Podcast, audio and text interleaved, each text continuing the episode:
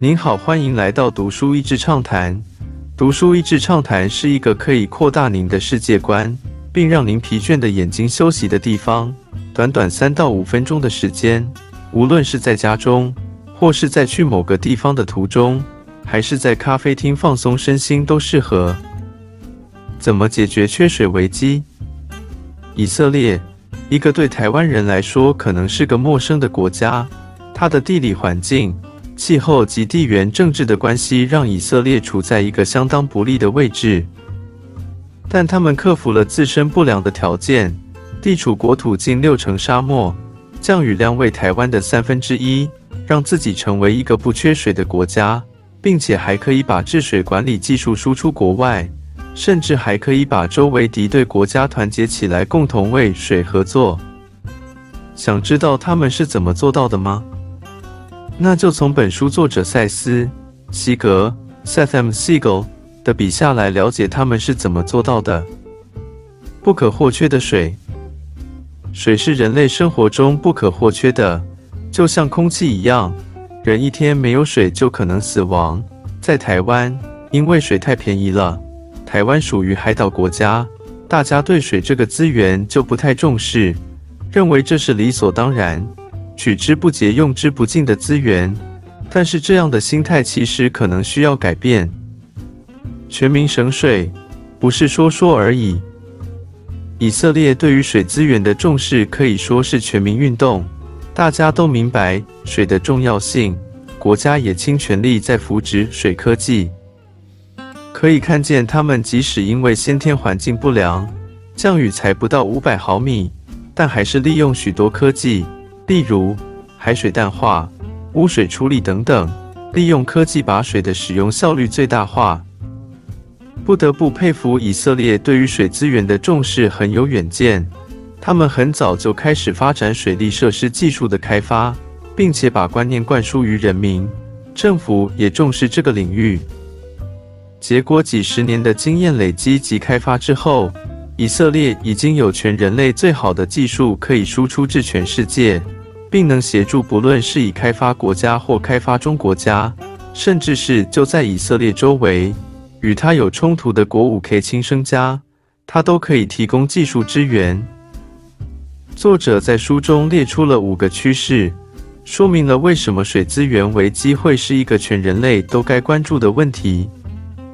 一、人口，世界人口一直在成长，目前世界人口已经超过七十亿。到二零五零年将达到九十五亿。不管这些多出的二十五亿人口喝的、洗澡用的水有多少，但要为这些人的基本需求找到可以供应的水源，无疑是个很大的挑战。二、扩大的中产阶级，世界人口不止变多，也变有钱了。这对人类来说是好消息，对全球的水源供应来说却是坏消息。富裕家庭每天要用的淋浴、后院游泳池与绿油油草皮的用水将会成为压力，但比富裕家庭用水更多的是中产阶级的生活习惯。住在极端贫穷环境的人，通常以蔬菜与谷物为主食，但中产阶级绝大多数以蛋白质为主食。养出一磅牛肉用掉的水，是种出一磅玉米的十七倍。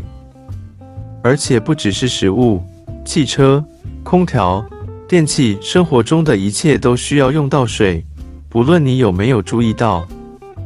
三、气候变迁，气候变迁造成降雨的模式改变，不下雨的时间变长，但雨量变多；不下雨的时间变长会造成表面土壤变硬，一下雨，很多水直接流到下水道与河流，或停在地表等着蒸发。不管哪一种方式，因为雨水无法渗透到地下，都会流失。四、水源污染，污染问题会降低可用的水量。要为这么多人种植食物，还要喂养这么多动物，需要更大量的肥料与杀虫剂。一部分肥料与杀虫剂就跟着灌溉用水或雨水，流进地下蓄水层、湖泊与河流。像水力裂解技术这种能源萃取科技，不只需要用到大量水，过程中用到的化学添加物也被指控会造成附近水源保护区的污染。不管这个疑虑是否属实，不管水质怎么被污染的，要消除已经遭到破坏的蓄水层与湖水的污染，都会是个非常昂贵的代价。有时候甚至做不到完全清除，只要水质污染就永久失去了。五、基础建设漏水，全世界各大城市因为水管漏水、开放的消防栓、小偷或视而不见，每天都有大量水漏掉了。伦敦漏水三零百分之，芝加哥约漏掉二五百分之。中东与亚洲某些城市因为不良的基础建设，每年的用水系统流失六零百分之水量，流失五零百分之的也不少。纽约已经降低因漏水而流失的水量，但因为一个很难修理的重大漏水问题，每天会流失三千五百万加仑，全年流失数十亿加仑。漏水也许看不见，却是非常大量的水。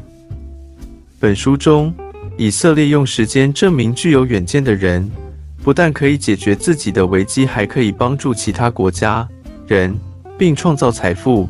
我们应该要改变自己的态度，对于一切的理所当然要更加珍惜。毕竟这一切的理所当然都是由前人辛苦打造出来的。我们在享受成果之余，也应对未来下一代做着想，不要短视尽力。老生常谈，地球只有一个。今天的内容就到此为止了，十分感谢大家收听读书益智畅谈节目。如果对我们的内容感兴趣，欢迎浏览我们的网站 dasheasy 点 net，或是关注我们的粉丝团“读书益智”，也可以分享给您的亲朋好友。欢迎继续关注我们下一期节目，下次见。